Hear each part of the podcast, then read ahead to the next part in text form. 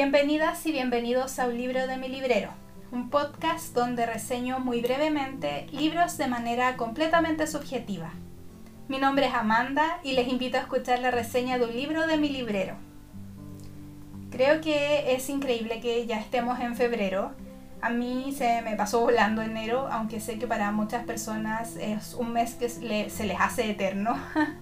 Pero dejando eso de lado y volviendo a los libros, que es lo que nos interesa acá, entre todos los libros que he leído y releído en el año 2022, escogí un libro que es una relectura y que será la primera reseña de un libro de mi país, Chile, de la mano de un gran escritor que perdimos a causa del coronavirus, algo que me causa mucho dolor, llamado Luis Sepúlveda. Quise hacer a propósito esta como mi primera reseña chilena por lo importante que es para mí tanto la novela como el autor.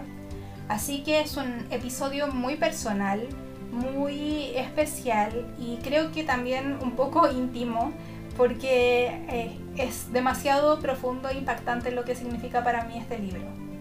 Este autor nació en 1949 y tuvo una vida muy fructífera en lo que corresponde a artes o letras, Vivió en muchos países a causa del exilio y murió en España, que fue el país donde residió sus últimas décadas de vida. Yo a Luis Sepúlveda lo conocí por el colegio. A los 12 años nos dieron de lectura obligatoria la obra que voy a reseñar ahora, que es Historia de una gaviota y del gato que le enseñó a volar. Y nuevamente lo leímos en el colegio, otra vez con, como lectura obligatoria, ya en secundaria en su obra Un viejo que leía novelas de amor, que recuerdo que me había gustado mucho, una gran obra, pero la olvidé. Así que espero releerla porque sé que es una obra que incluso a muchas personas que no son de Latinoamérica les ha motivado a leer libros latinoamericanos. Así que es una obra que creo que ahora ya de adulta debo releer. Luego de eso leí varios libros por mi cuenta, publicaciones de distinto tipo en revistas y he leído también novelas cortas de él.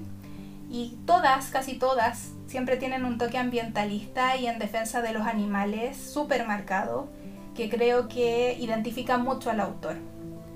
Pero Historia de una gaviota y del gato que le enseñó a volar es uno de esos libros que tienen un lugar eterno en mi corazón y que tras un par de décadas de la primera lectura que hice, siento que aún me emociona y aún endulza mi corazón. Para realizar esta reseña releí este libro ya con una perspectiva adulta y confirmo que es una maravilla. Ambas lecturas que he realizado las hice con el mismo ejemplar de la editorial Tusquets de solo 144 páginas con una letra bastante grande y además tiene ilustraciones que abarcan una plana completa.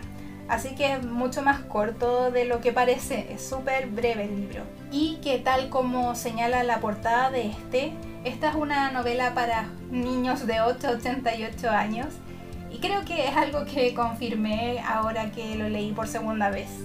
Esta historia inicia con Kenga, una gaviota moribunda a causa del petróleo tirado al mar por los seres humanos, que en su desesperación deja eh, su huevo el cuidado de Sorbas, un gato negro, gordo y grande, que tras intentar quitarle el petróleo de su cuerpo sin éxito, le promete no comerse su huevo, promete cuidarlo una vez que eh, rompa el cascarón y por último promete enseñarle a volar.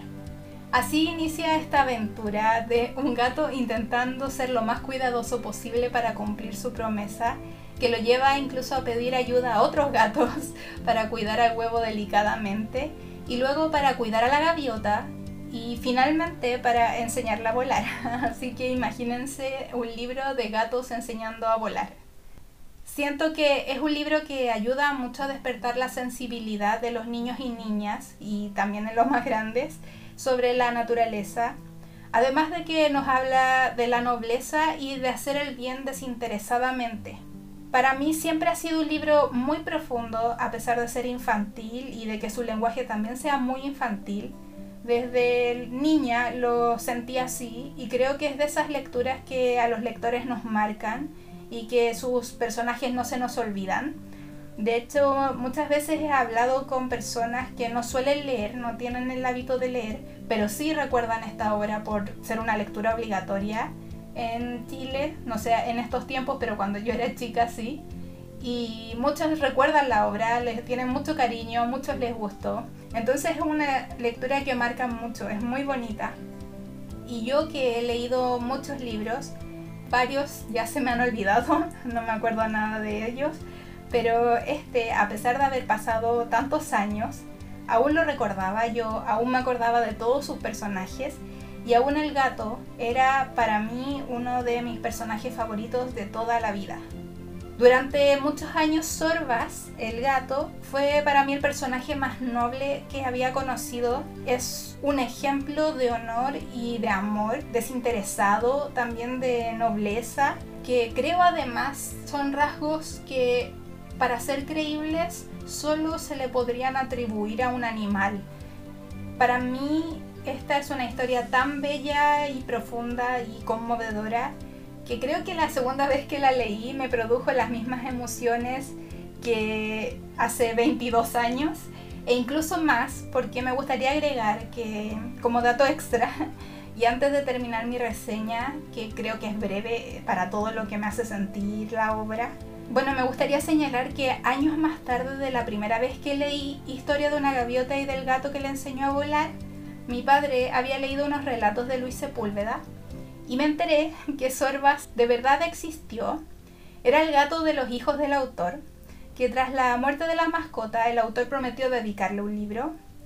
Y eso a mí me emocionó mucho más y creo que hoy pasado los 30 años aumentó mi emoción durante la lectura. No sé si es por mi fanatismo por los animales y los libros, pero eh, fue mucho más profunda esta vez también porque el cariño que uno le tiene a sus mascotas suele ser muy profundo y conozco muchas personas que se han tatuado o han escrito canciones o que han hecho dibujos y creo que este libro es maravilloso. A mí me habría encantado escribirle un libro así a una mascota mía porque de verdad es, es increíble y es muy lindo. De esta manera tan fan del libro me despido. Les agradezco por escuchar este episodio y llegar hasta aquí porque es un libro muy importante para mí. Este es un episodio muy personal y que además es un libro que no pierde su lugar dentro de mis historias favoritas a pesar de haber leído tantos y porque quería dedicarle a Luis Sepúlveda el primer episodio chileno porque su muerte es algo que me impactó mucho, que no me esperaba, porque es un autor que seguía mucho. Así que hice este episodio con mi más profundo cariño hacia él. Nos encontramos en dos semanas para reseñarles aquí un libro de mi librero. Hasta la próxima.